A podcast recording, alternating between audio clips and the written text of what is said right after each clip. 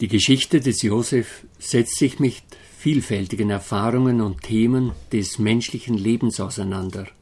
Frust, Enttäuschungen, Fehleinschätzungen, Versprechungen, Versöhnung und anderes. Es gibt dann manche Erfahrungen, die kann man weder einordnen noch verstehen.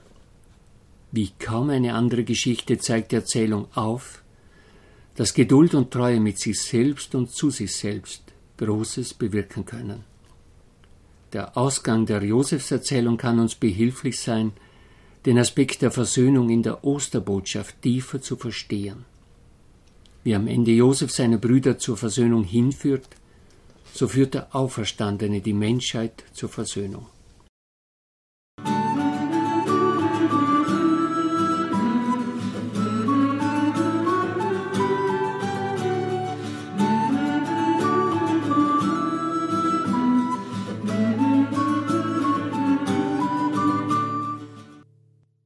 Herzlich sind Sie als Hörerinnen und Hörer des Podcasts gegrüßt. Ich wünsche Ihnen, dass Ihr Glaube Inspirationen erfährt. Josef gibt sich zu erkennen. Es war schwül im Raum und die Spannung war groß. Judah hatte seine Rede vor Josef, dem Herrn, beendet. Jeder der Brüder fragte sich, was wird er nun antworten? Was wird er fordern? Was ist der Preis? Wird er es akzeptieren, dass Judah für Benjamin als Sklave bleibt? Die Stille wurde unerträglich und die Blicke aller richteten sich auf Josef, der hinter einem langen Tisch auf einem breiten Sessel saß. Plötzlich stand Josef auf und gab den Befehl, schafft mir alle Leute hinaus. Die Diener, die Leibwache, die Mundschenke, die Speiseprober, die Fächerer, die Dolmetscher, einfach alle. Schnell. Es ging sehr schnell, da stand Josef mit den Brüdern ganz allein da. Josef begann zu weinen. Er weinte so laut, dass es die Ägypter vor der Tür draußen hörten. Auch am Hof des Pharaos war sein lautes Weinen nicht zu überhören. Mitten in seinem Weinen begann Josef mit zitternder Stimme zu reden. Ich bin Josef. Und fügte hinzu, ist mein Vater noch am Leben? Die Brüder erstarrten, ihr Mund blieb offen. Sie schauten sich gegenseitig an und keiner vermochte nur ein Wort zu sagen. Josef forderte sie auf, Sie mögen doch etwas näher an ihn herantreten. Die kleinen Schritte lösten ein wenig die herrschende Starrheit, aber die Fassungslosigkeit blieb. Dann begann Josef wieder zu reden. Ich bin Josef, euer Bruder, den ihr nach Ägypten verkauft habt. Er mühte sich gleich weiterzureden. Jetzt aber schmerzt es euch nicht, und eure Augen mögen nicht brennen, weil ihr mich verkauft habt. Da hatte jemand Größeres geplant. Um Leben zu erhalten, hat mich Gott vor euch hergeschickt. Schon zwei Jahre dauert die Hungersnot im Land. Sie wird noch weitere fünf Jahre dauern. Es ist eine Zeit, in der es nichts zu pflügen und zu ernten geben wird.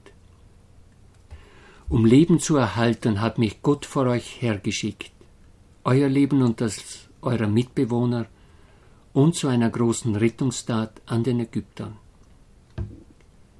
Der Schock der Brüder saß tief, so tief, dass sie den Worten Josefs nicht folgen konnten. Josef erklärt es nochmals. Also nicht ihr habt mich hierher geschickt, sondern Gott.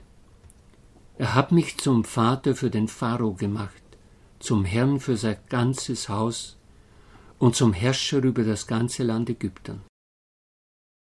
Josef erzählt seine Geschichte.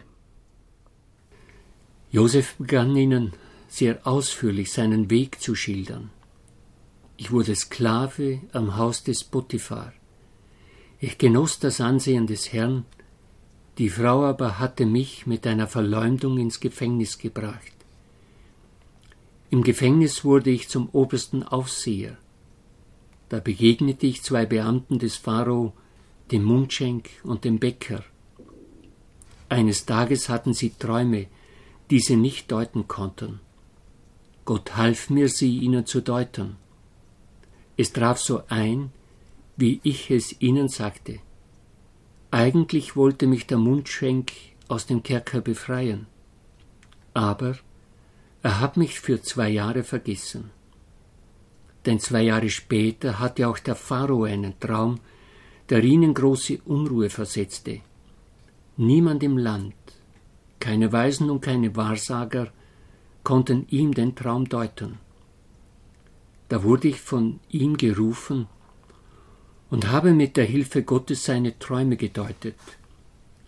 Er machte mich zu seinem Stellvertreter und gab mir den Auftrag, Vorsorge zu treffen.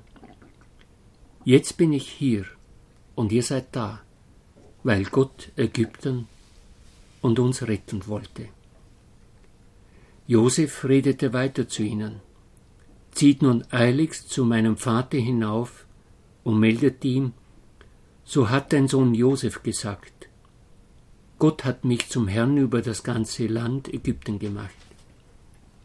Komm herunter zu mir, zögere nicht. Du kannst dich im Land Goshen, es liegt in meiner Nähe, niederlassen. Du wirst ganz in meiner Nähe sein, auch die Brüder und ihre Kinder sowie Kindeskinder, ebenso die Schafe, Ziegen und Rinder und alles, was zu dir gehört. Ich werde dort für euch sorgen, damit du und deine Familie nicht verarmen.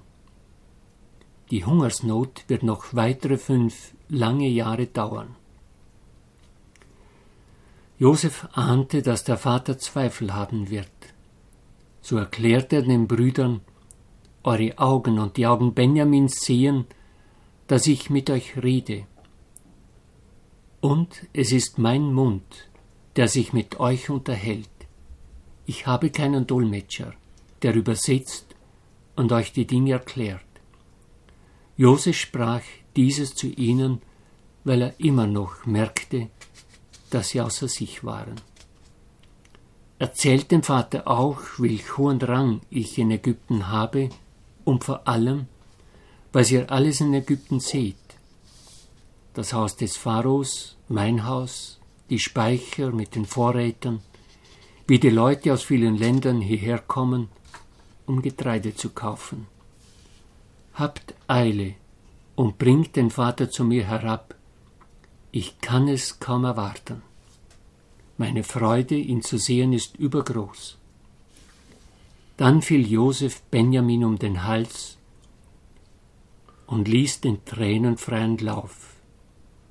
Auch Benjamin weinte an seinem Hals. Josef küsste dann weinend alle seine Brüder. Er hielt sie lange fest. Nach und nach machte sich die Erleichterung breit. Die Brüder fassten wieder Mut und begannen zu reden das Leben neu verstehen lernen. Ja, so etwas kann man nicht selber planen oder machen. Da war und ist die Hand Gottes im Spiel. Der Mensch denkt und Gott lenkt. Die Brüder haben ihn, Josef, an Handelsleute verkauft. Er diente als Sklave beim Hofbeamten des Pharao Potiphar. Er wurde von seiner Frau verleumdet und kam ins Gefängnis. Dort deutete er mit der Hilfe Gottes die Träume vom Mundschenk und vom Bäcker. Er wurde vergessen. Erst zwei Jahre später erinnerte sich der Mundschenk wieder an ihn, weil niemand die Träume des Pharao deuten konnte. Er ist zum Weg der Rettung Ägyptens und der eigenen Familie geworden. Der Verkauf der Brüder war nicht okay. Die Verleumdung war nicht okay. Das Vergessen war nicht okay.